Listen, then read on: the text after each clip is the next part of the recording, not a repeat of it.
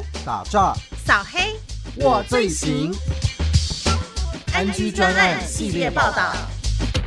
听众朋友好，欢迎收听今天的安居专案系列报道，我是宋佳谦。诈欺犯罪猖獗，诈骗集团利用假交友、假投资等诈术骗取被害人金钱案件层出不穷，引发社会关注。根据内政部统计，二零二二年全年度民众报案数量，诈骗手法前三名依序为假网络拍卖、假投资与解除分期付款。假网络拍卖案件量达六千七百八十七件，排名第一，损失超过新台币四亿元。假投资报案数量则为六千六百件，财损金额高达三十四亿。而位居第三名的。解除分期付款，则有四千八百二十七件报案，损失达新台币六亿八千万元，数字惊人。对此，台北市政府警察局为有效打击诈欺犯罪，成立打诈台北队，综合市诈、赌诈、阻诈、惩诈四大面向，分析诈骗集团以假投资等各类诈欺手法，拟定打防并重策略，全力防堵诈骗案件发生。台北市中正第一警分局博爱路派出所员警周芷妮日前执勤时，接获辖内银行通报。称有民众疑似遭诈骗，需警协助。周姓远警立即赶赴现场了解，经询问发现，五十五岁陈姓妇人在交友软体上认识一名网友，期间相谈甚欢。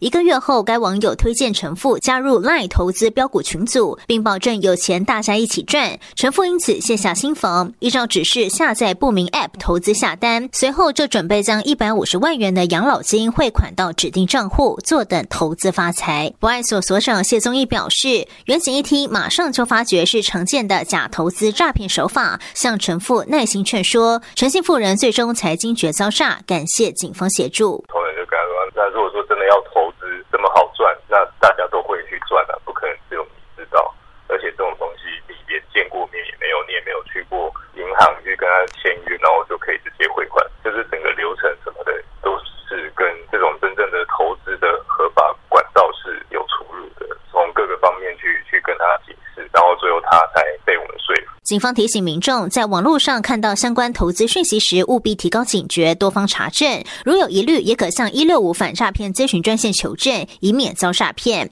无独有偶，台北市内湖警分局西湖派出所日前接获报案，称一名六十八岁周姓老翁遭诈骗集团以假冒警察、检察官方式诈骗新台币两百七十五万元，因陆续将保险基金解约变现，引起保险业务员起疑，进而提醒。周姓老翁这才惊觉遭诈，请求警方协助。西湖派出所所长沈少群表示，远警获报，立即展开调查。不料诈骗集团于期间竟又借故与老翁约定面交指定金额款项，远警灵机一动，便与老翁合作，上演瓮中捉鳖戏码，顺利将诈骗车手及收水手查获到案，并查扣不法所得计新台币九十万余元。经警方调阅监视器。并在中南住家周遭部署便衣埋伏警力，顺利将前来面交之张姓诈欺车手依线行犯逮捕，并在该名犯嫌的配合之下，当日即一同至收水地点查获另一名方姓共犯，现场查扣不法所得金额高达新台币。九十万四千元。据了解，张姓及方姓两名犯嫌到案后都坦诚犯行，传讯后将犯嫌两人依刑法诈欺罪、洗钱防治法移送士林地方检察署侦办，并持续溯源追缉诈骗集团其余共犯。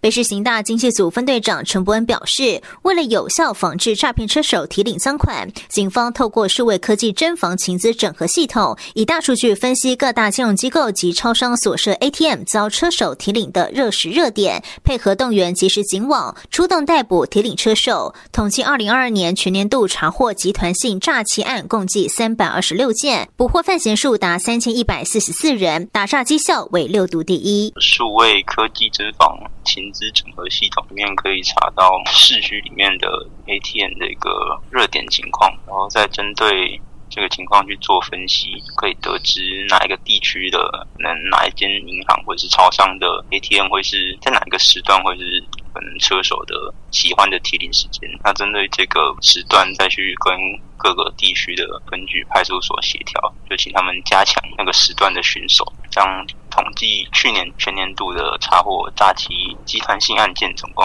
三百二十六件，逮捕三千一百四十四人的犯嫌。除了结合科技阻诈外，另在银行临柜拦阻层面，警方也与各大金融机构合作，统计去年度北市警共计成功拦阻次数达一千一百七十五次，相较前年六百八十件，显著提升百分之七十二，成功拦阻金额则将近七点五亿元。未来也将持续针对诈骗集团日新月异的犯罪手法，公司协力集结所有力量，共同阻诈，建立防诈骗、毁工具、挡金流、清集团的终极目标。尽管呼吁小心求证为预防诈骗的不二法门，有任何疑问，请拨打一六五反诈骗咨询专线，及时查证。以上 NG 专案系列报道是由台北分台记者宋佳谦采访制作，谢谢您的收听。